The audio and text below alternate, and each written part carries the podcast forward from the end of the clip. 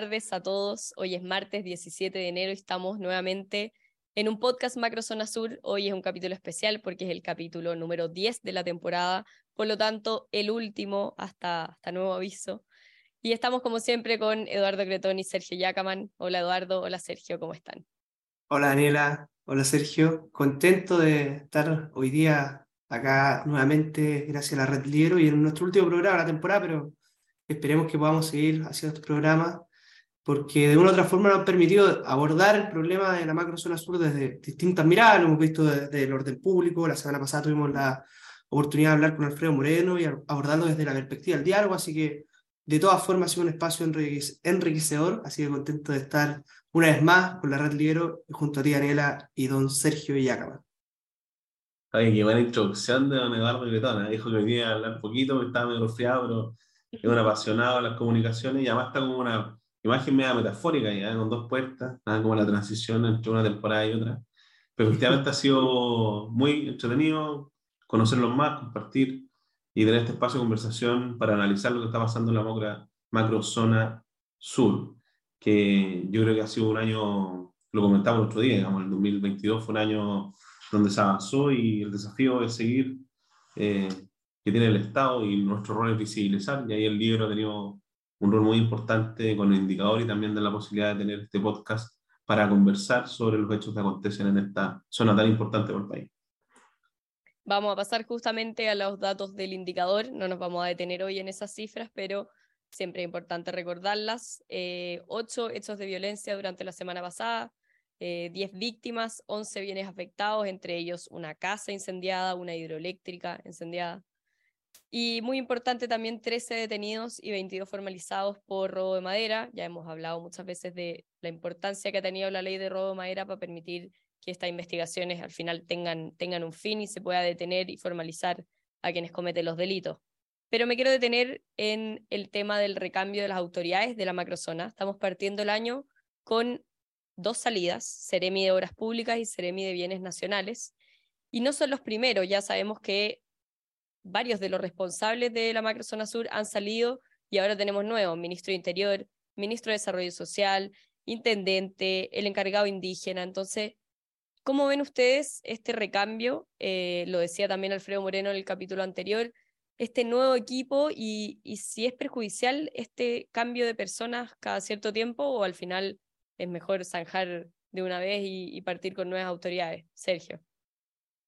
Bueno, eso es algo que nos pasa en Chile con los cambios de gobierno, ¿eh? que cambian de autoridad y al final eh, eh, cambian probablemente los criterios, más si hay cambio de coalición gobernante, que un poco lo que pasó en marzo, o sea, no un poco, lo que pasó en marzo del año pasado, cambio de coalición gobernante, y ahí cambian los criterios, y como cambian los criterios se ralentiza eh, la, la, gestión pública. ¿no? Y en este caso particular, que además es tan relevante, donde se requiere que el Estado esté más fuerte, más presente, eh, los cambios de autoridad son muy nefastos porque, eh, primero, el que estuvo no alcanzó a subirse en menos de un año con la complejidad que tiene el tema de la macrozona sur, no alcanzáis a estar arriba de la pelota. ¿eh? Y, y, el cambio de autoridad va a hacer que una autoridad llegue, parta de cero. eso es muy malo. ¿ah? Y peor aún si no es solo uno. ¿ah? Si en el fondo y acá en los ministerios relacionados, está el ministro del Interior, Ministerio de Desarrollo Social, los seremos que tú comentabas. Entonces hay pérdida de eh, información, de articulación, de directrices que se pierden y eso hay que volver a construirlo. Y lo que uno espera, y ahí el consejo es que se haga rápidamente, porque en fondo los habitantes de la macrozona sur, particularmente la provincia de Arauco y la Araucanía, requieren de soluciones ahora, no, no mañana. Y paso requieren de autoridades que se empoderen, y que estén dispuestas a abordar el desafío que se está viendo en ese territorio. Eduardo. Sí, yo me quería detener eh, en un minuto un, poco de, de, sinceridad con respecto al indicador, porque yo sé que no, no, nos detuvimos hoy día en eso, pero, pero pasa que, eh, claro, llegan las vacaciones, la gente está un poco menos pendiente de lo que está pasando en, en política o lo que está pasando incluso en la macrozona sur, incluso uno mismo, ¿ah? o sea, ocho, ocho atentados eh, decía esta semana, yo me tengo que haber enterado dos o tres simplemente. Entonces, es terrible lo que está pasando porque de hecho se quemó una casa nuevamente. Eh, y hay una familia afectada, hay, hay, un inmueble que se, perdió. Entonces, lo que pasa es grave. Y de repente nosotros en la cotidianidad, incluso uno, como que ya nos acostumbramos, pues son días a la semana, ocho a la semana, una casa más, una casa menos, pero claro, si fuese uno el afectado, algún familiar, alguna persona cercana, vaya que, que lo sufriríamos. Entonces, yo creo que hay un primer punto de, que me llega incluso a impactar cuando, cuando uno está en, en la zona y, y, le toca eh, que, que, te llegue el WhatsApp o que te cuenten esto, pero la gente que está allá lo está sufriendo eh, todo, todas las semanas. Con respecto a la autoridad, yo creo que lo, lo, que ha ocurrido es que el gobierno ha tenido una incapacidad brutal para enfrentar el tema de la Araucanía, porque recordemos que este gobierno cuando asume llega con una visión completamente equivocada y radical de la región de la Araucanía. Lo primero que hace es mandar a la ex ministra del Interior a meterse a Temucuicuy, lo que te demuestra que no tenía ni idea con quién había que dialogar, qué era lo que realmente ocurría, la recibe a la ministra Balazo, pone en riesgo toda la comitiva con, con la que iba. Eh, después vimos también un par de errores eh, de, de, algunos nombramientos, por ejemplo, la Seremía de Salud, de uno de los Pichún, que había sido condenado por, por incendio en un cargo público. Vimos lo que ocurrió, lo comentábamos recién con Sergio y, con, contigo, Daniela, lo que ocurrió con la, ministra, con la antigua ministra de Desarrollo Social, eh, con, Janet Vega y estos telefonazos a Héctor Yetur, que todavía no sabemos muy bien qué es lo que pasó, nos ha aclarado el todo esa, esa historia. Eh, y por lo tanto yo creo que, ha tenido problemas este gobierno a un año ya de haber partido con, con, con cómo se aborda el problema en la región de la Araucanía. Ahora, yo espero que estos nuevos nombramientos vayan eh, en la línea que nosotros hemos conversado muchas veces en el programa, que es generar diálogos transversales, aislar políticamente a los grupos radicales y sobre todo restituir el Estado de Derecho que, parece urgente en la, región de la Ucrania. Ya llevan un año, esperemos que, que se haya aprendido de los errores, no porque le haya bien al gobierno, sino que por el bien de las personas que están en, en la macro zona sur y que ahora en adelante el gobierno tenga otra mirada al minuto de enfocar eh, el problema que tenemos allá en el sur del país.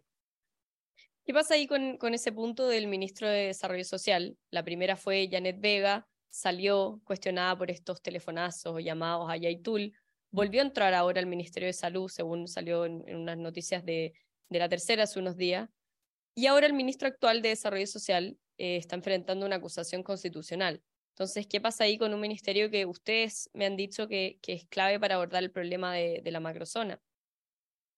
Yo, yo, lo primero que te diría es que hay que acordarnos por qué Giorgio Jackson sale del gabinete, porque en Sexpress simplemente no, no dio el ancho, eh, y, y, tiene que ver con algo, que es que Giorgio Jackson fue uno de los ministros que más se la jugó por el, por el apruebo, y esa fue una derrota definitiva para el gobierno, la, la, la derrota del plebiscito, y por lo tanto Giorgio Jackson ya no tenía capital político para poder llevar adelante ninguna negociación.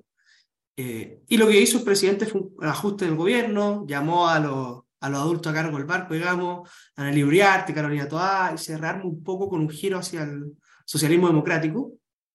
Y de premio consuelo, y esto hay que decirlo con todas sus letras, de hecho lo comentamos alguna vez en el programa, lo manda al Ministerio de Desarrollo Social. El problema de ese ministerio es que es muy importante para la región de la Ucrania porque desde que estuvo Alfredo Moreno ahí es, el, es uno de los ministerios que ha llevado o han causado los diálogos que son tan necesarios en la, región de la Araucanía.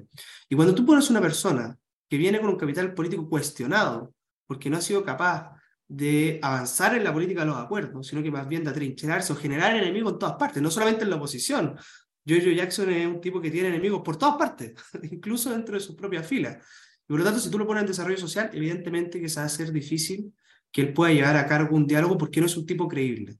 Y ese es el error que tuvo el gobierno al minuto de enviar a, a Giorgio Jackson al, al, Ministerio de Desarrollo Social y que además ahora está enfrentando una acusación constitucional donde se lo ve bastante nervioso, pinchando incluso a algunos parlamentarios para ver si es que van a tener los votos o no. Eh, yo creo que independiente que Giorgio Jackson se salve de la acusación constitucional, yo creo que sus días en el gobierno están completamente contados. Sergio. No hay mucho que decir después de esa intervención de Eduardo. Yo creo que o sea, el Ministerio de Desarrollo Social, después de que se vuelca la planificación de desarrollo social, tiene un rol protagónico en, en el quehacer social de todas las regiones y particularmente en el caso de Araucanía y Biobío. Y ahí, claro, este gobierno, además hay que decir que tomó la decisión de que el tema indígena lo está llevando principalmente las empresas. ¿Se acuerdan que esto lo conversamos en algún momento? Sí. Eh, el buen, en la mesa del buen vivir, no, no me acuerdo si ese es el nombre, pero sí, el plan del buen vivir. vivir el plan del buen vivir lo está llevando directamente a la Uriarte a través de las empresas. y eso le quitó un poco de protagonismo al Ministerio de Desarrollo Social, pero independiente de quién lleva la conversación, el Ministerio de Desarrollo Social tiene un, rol protagónico en la articulación, en la presencia, en la entrega de beneficios. Entonces, eh, tener un ministro que no esté 100% dedicado a eso eh, es delicado, más aún si es que eh, ha habido cambios tan importantes de autoridad a nivel regional. Entonces, yo creo, más allá del resultado o no de la acusación, que el llamado es que haya una, un foco muy fuerte parte del gobierno en abordar los desafíos que tiene la macrozona. Y, y uno esperaría tener algún liderazgo que asuma con mucha fuerza esto. ¿ah? Y, yo quisiera, y sé que es el segundo tema, y por eso lo quiero como intencional, encuentro muy buena la cuña eh, de Roberto Garrido, que es el fiscal regional de la Araucanía, eh, que la voy a citar después, pero que en el fondo interpela que el Estado resuelva los problemas históricos que tiene con los pueblos originarios.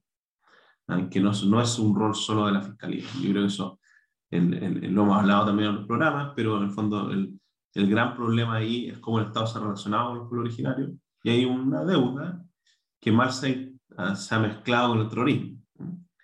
Pero hay que hacerse cargo del terrorismo y lo otro también hay que hacerse cargo. Y en eso me falta a mí, eh, que muy bien lo hace Luis Alfredo Moreno, muy bien Alfredo Moreno otro día en la conversación con nosotros, pero me falta un Alfredo Moreno en este gobierno, ¿ah? alguien que asuma ese rol y que interactúe, articule, se junte, que se desgaste en conversar, interactuar con los distintos actores que están presentes en el territorio del Biobío y la región de la Araucanía. Eso lo echo mucho de menos y, esperaría que fuera ministro de Desarrollo Social. ¿Alguien más empoderado al menos en ese ministerio, con más relación con, con las regiones? Claro, porque en el fondo se ha visto muy bien, y esto hay que ser muy honesto, en el tema de seguridad Manuel Monsalve, ¿cierto? Manuel era parlamentario por el Distrito 21 y en la provincia de Arauco, y él ha cumplido un rol que si uno pregunta así en el inconsciente colectivo, ¿quién ha sido el tema, el que ha visto la seguridad? El ministro subsecretario Monsalve. Pero ¿quién ha visto el tema del diálogo? No, no, no, no me queda claro quién ha asumido ese rol. Lo hecho de menos. Oye, y, y, sobre todo lo, lo, curioso que dice Sergio es que cuando uno ve lo, las personas bien evaluadas como Monsalve, son todas figuras de, de la ex concertación. Y, lo digo a propósito de, y quizás me salga un poco del tema, pero a, a, raíz de esta famosa lista de los indultos, mm. eh, que efectivamente el gobierno hoy día tiene, tiene dos almas, y nadie quiere pagar el costo de estar en un gobierno que es el gobierno de los indultos, y que sí tiene mucha relación en cómo, empezaron a, eh, eh, cómo empezó el gobierno enfrentando el problema de la Araucanía, porque recordemos que los primeros que vieron los indultos fue la convención que el gobierno se la jugó y jugó todo su capital político en la Convención Constitucional. No tuvo ni siquiera asco y de hecho yo creo que eso es lo que hay que revisar a raíz de la acusación constitucional, de las intervenciones que el mismo ministro Jackson hizo a favor de la campaña de la prueba y que el gobierno completamente desplegado. Y bueno, la convención no solo pidió indultos para, para los presos del estallido social, sino que también para los para lo de la macrozona sur. ¿Y quiénes fueron los que más dijeron, oye, cuidado, esto no corresponde, fueron los de las personas del socialismo democrático. Entonces, lo que uno esperaría es que el gobierno de una vez por todas tome un giro hacia el socialismo democrático y no siga pegado en el ala del Partido Comunista al gobierno, que es el que los tiene con este problema de los indultos, que es el que los ha hecho abordar de mala forma el problema de la Araucanía. Entonces, en algún minuto esto se va a inviable. O sea, si es que finalmente terminamos teniendo en el Consejo Constitucional un gobierno que van dos listas distintas, quiere decir que hay un presidente sin liderazgo, siquiera para poder eh, ordenar lo suyo. Entonces, ¿qué queda para el resto? Yo esperaría que el presidente de una vez por todas en este giro se lo tome en serio y gire hacia el, socialismo democrático y no siga pegado a las tesis del Partido Comunista ni, ni, ni a pro dignidad que lo tironea constantemente hacia la izquierda un poco más, más extrema. Vamos a pasar ahora, como bien decía Sergio, al segundo tema, Em, es acerca del fiscal nacional y del fiscal regional. Quería preguntarles a ustedes cómo valoran que el nuevo fiscal, Ángel Valencia, haya ido como su primera actividad oficial en el cargo a la Araucanía. Em, aprovecho de decir que no va a dudar en, en, implementar la ley antiterrorista si es necesario. Sabemos que se anunciaron cambios que no se han hecho, pero ¿cómo valoran el, el rol que está tomando y la importancia que le está dando él a los temas de la macrozona, Sergio? Oye, yo, yo creo que lo dijimos en un programa cuando, que fue el programa anterior, que una de las grandes noticias la semana pasada fue el nombramiento del fiscal nacional. Llevamos varios meses, además, yo creo que histórico, que hemos tenido dos candidatos anteriores que se cayeron, eh, y el tercero finalmente, la tercera es la decía, bueno, en este caso también fue así. Y yo creo que eso fue una gran noticia y me parece excelente que él haya partido, lo quiere decir que está relevando un tema que efectivamente es de los temas más importantes que tiene que enfrentar este gobierno, que es el tema de la seguridad y en particular eh, la macrozona. Entonces, creo que fue una muy buena señal. Eh, me parece que está muy, muy, muy, muy bien lo que hizo. Y por otro lado, lo acabo de decir, lo, lo del fiscal eh, regional de la Araucanía y la labor que realiza la Fiscalía, y en particular el año 2022, en la articulación con Carabineros, la Policía de Investigaciones, fue un año, yo diría que bastantes éxitos policiales. Eh, y eso debiese mantenerse este año, más aún si es que el fiscal eh, en esta señal se, es consistente en el tiempo. En el fondo, dio una señal muy buena y si le da consistencia, robusteciendo los equipos, entregándole los insumos que requieren y sobre todo el apoyo político del fiscal nacional para abordar los temas, como él bien lo insinuó, diciendo que si hay que aplicar la ley, eh, no, no, no, nos va a temblar la mano, la ley antiterrorista. Eh, yo creo que es muy buena la señal y, y, me gusta mucho que se empodere mucho el fiscal regional, que además está muy claro en, en, su labor y hecho un buen trabajo. Sí, yo, yo suelo agregar, y bien breve, que, que creo que las señales importan y, y, que la primera señal que haya dado haya sido en la región de la Araucanía es un buen indicio, que, que, que, haya aclarado que va a aplicar la ley antiterrorista si es que es necesario también es un buen, un buen comienzo, pero sobre todo uno valora esto por la señal que se le da a los fiscales que trabajan en la Araucanía. O sea, yo si hay una pega que creo que tiene que ser bien difícil, es toda la pega de aquellas instituciones que representan al Estado de la región de la Araucanía, los jueces, los fiscales, carabineros, etcétera, que son personas que viven eh, constantemente en situaciones al límite, muchas veces con miedo, amenazadas por estos grupos eh, terroristas, por estos grupos violentos, y por lo tanto la señal de que el jefe vaya a la región y simpatice y solidarice con, con los fiscales de allá me parece que es sumamente importante porque no le encargo a nadie ser fiscal en la región de la Araucanía, es un trabajo bien difícil, ingrato muchas veces porque todos sabemos la falta de recursos que tiene Fiscalía. Eh, es cosa de meterse a ver la, la, estadística y sabemos que le falta mucho recurso, mucho personal humano a Fiscalía. Y si eso lo llama además a una zona donde estás constantemente amenazado o trabajando con miedo, la verdad es que se hace muy difícil la, la labor de la Fiscalía. Yo creo que la señal es muy buena eh, y esperemos ahora que no se quede solamente en palabras, sino que se, se concrete también en la investigación penal de, de todos estos grupos y que podamos seguir teniendo buenos resultados como los que hemos tenido eh, este, en este término de año, que si bien siguen habiendo atentados todos los días. Eh, se ha ido avanzando en la persecución penal porque se han ido dando también herramientas que son importantes para pa poder encontrar a estos grupos. Ojalá se apure la ley de reparación de, de, víctimas, ojalá se apure la ley de usurpaciones también, que la están pidiendo con mucha eh, urgencia los gremios de allá de la zona, y que el gobierno eh, apoye estos proyectos. Eh, él sabe que va a contar con el apoyo de, la oposición para cualquier tipo de ley que significa empoderar a la policía, al Ministerio Público y la persecución penal. Perfecto. Ahora que nos quedan unos últimos minutos, vamos a aprovechar eh, de que es el último capítulo, el capítulo número 10 de esta primera temporada del podcast Macrozona Sur. Así que les voy a dar unos minutos a Sergio y a Eduardo para qué quieren de, para este año, un balance del año anterior, eh, lo que valoran de, de, por ejemplo, del gobierno con los acuerdos masivos, el diálogo, tema libre, lo que ustedes quieran comentar, partimos con Sergio. Sergio Estoy como tarita, se me quedó el micrófono apagado. Tres cosas. Primero, eh, que todos tengan una muy buena vacación. Eso es lo primero. Tanto el equipo del líder como Don Eduardo y, y la gente que nos escucha. Segundo, eh, insistir en el tema de que echo de menos que haya alguien que sea quien eh, lidere las conversaciones, ¿ah? un liderazgo que, que, que congregue. ¿ah? Y espero que este año sea un año donde se consolide a alguien en ese rol. ¿ah? Me parece que eh, el, el, el, pase que hace el ENVIS, este encuentro de vinculación social que hubo en la Araucanía, hace un par de semanas, 10 días serán, eh, es una oportunidad que no hay que dejarla pasar y no puede ser tan eh, discontinuo, o sea, una vez al año, sino que ojalá alguien tome ese pase gol y lo administre durante el año. Eh, eso es mi, mi, deseo, mi segundo deseo. Ah, primero que lo pasen bien en vacaciones, segundo de que alguien asuma el liderazgo, ¿cierto?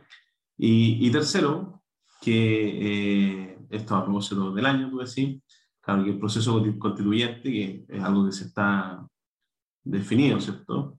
Sea un proceso que efectivamente eh, una a los chilenos.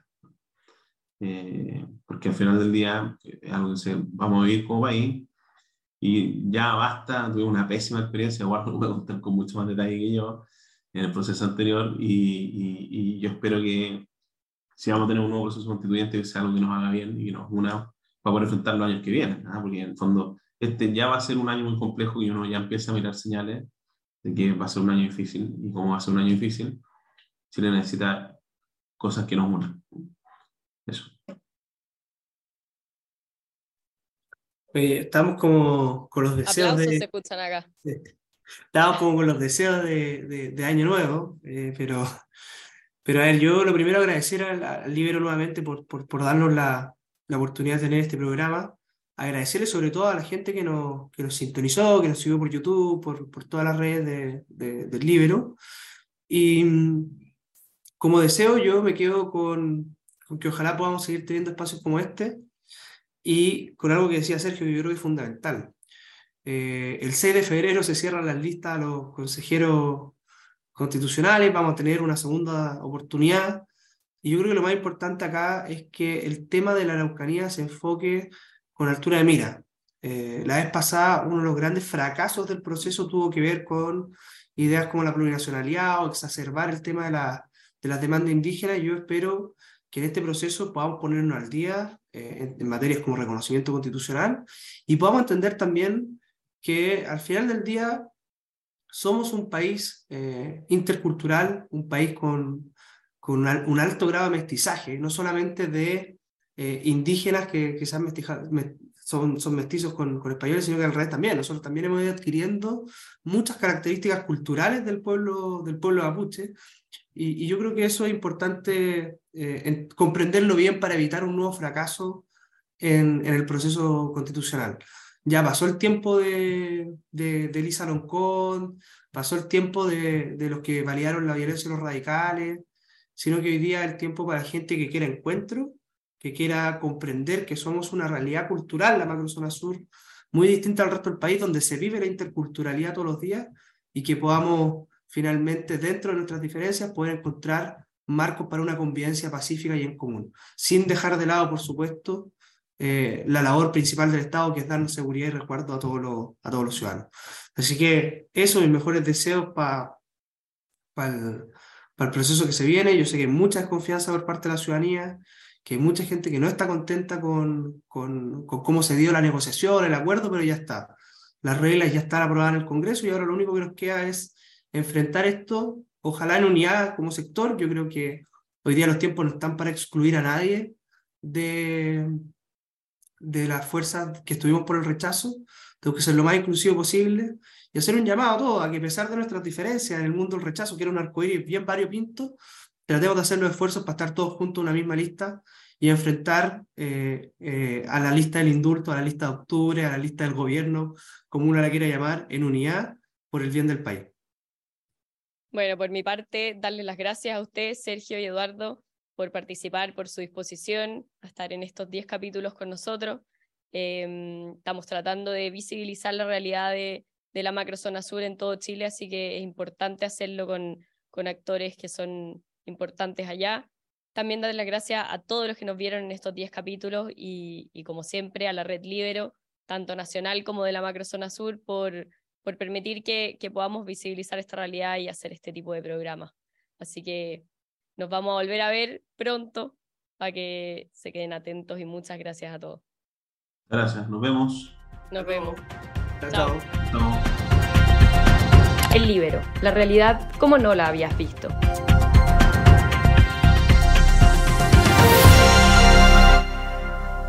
Haz que estos contenidos lleguen más lejos haciéndote miembro de la red Libero.